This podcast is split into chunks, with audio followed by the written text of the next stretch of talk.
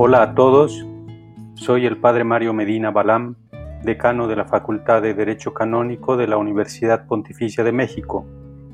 En esta ocasión quisiera hablarles acerca de la celebración eucarística y sus frutos de redención.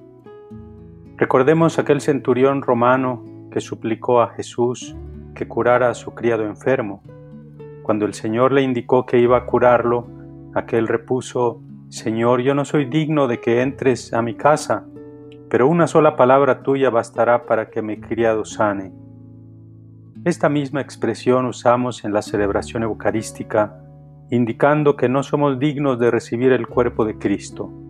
Por eso, al seguir la celebración eucarística por las redes sociales o por la televisión, en este tiempo de pandemia, que no podemos comulgar, crece nuestro anhelo de recibir el cuerpo de Cristo, que ciertamente no es un derecho a exigir, sino pura gracia de Dios.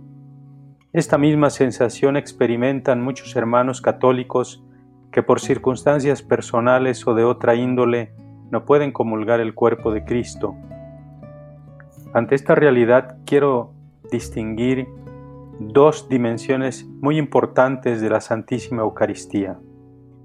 En primer lugar, hablamos de la celebración eucarística, que es el memorial de la muerte y resurrección del Señor, en el que se perpetúa a lo largo de los siglos el sacrificio de la cruz. Con ella, Dios santifica en Cristo al mundo y al mismo tiempo la humanidad tributa culto al Padre, adorándolo por Cristo en el Espíritu Santo. La celebración eucarística es fuente y cumbre de toda la vida cristiana. Su carácter eclesial se manifiesta ciertamente cuando hay presencia y participación de fieles. Pero si eso no es posible, como es ahora, y el sacerdote celebra solo, no pierde por ello su eficacia y dignidad, pues es un acto de Cristo y de la Iglesia en favor de la salvación del pueblo. Así se fundamenta, por ejemplo, la obligación que el obispo diocesano y el párroco tienen de aplicar la misa por toda su comunidad diocesana o parroquial, incluyendo a los ausentes, todos los domingos y fiestas de precepto. En segundo lugar, está la Santísima Eucaristía como alimento. En este sacramento es en el que se recibe al mismo Cristo, Cordero de Dios que quita el pecado del mundo, alimento bajado del cielo para los hijos de Dios, comida de viajeros, prenda de vida eterna y viático para los que atraviesan las sombras de la muerte hacia el encuentro definitivo con Dios.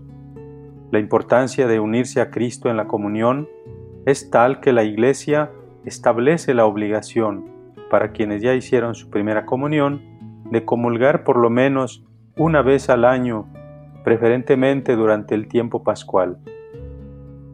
Por lo tanto, ante estos dos aspectos de la Santísima Eucaristía, les invito a pensar en los demás, porque el deseo de volver a participar físicamente en la celebración eucarística y comulgar el cuerpo de Cristo puede producir una vuelta masiva a las iglesias cuando sea permitido, dejándose llevar por el individualismo de yo necesito comulgar o yo necesito confesarme y abarrotar las iglesias, olvidando la prudencia y sobre todo la caridad solidaria, llevando de nuevo al riesgo de contagios. Por eso, tomando en cuenta los lineamientos de la Conferencia del Episcopado Mexicano, antes de la apertura de las iglesias, se debe preparar protocolos bien definidos que comprometan tanto a sacerdotes como a los demás fieles para evitar contagios. Y si todavía se requiere hacer el sacrificio de abstenerse de comulgar cada domingo, sepamos que los frutos redentores de la celebración eucarística ofrecida por el obispo y el párroco alcanza a todos. Muchas gracias y bendiciones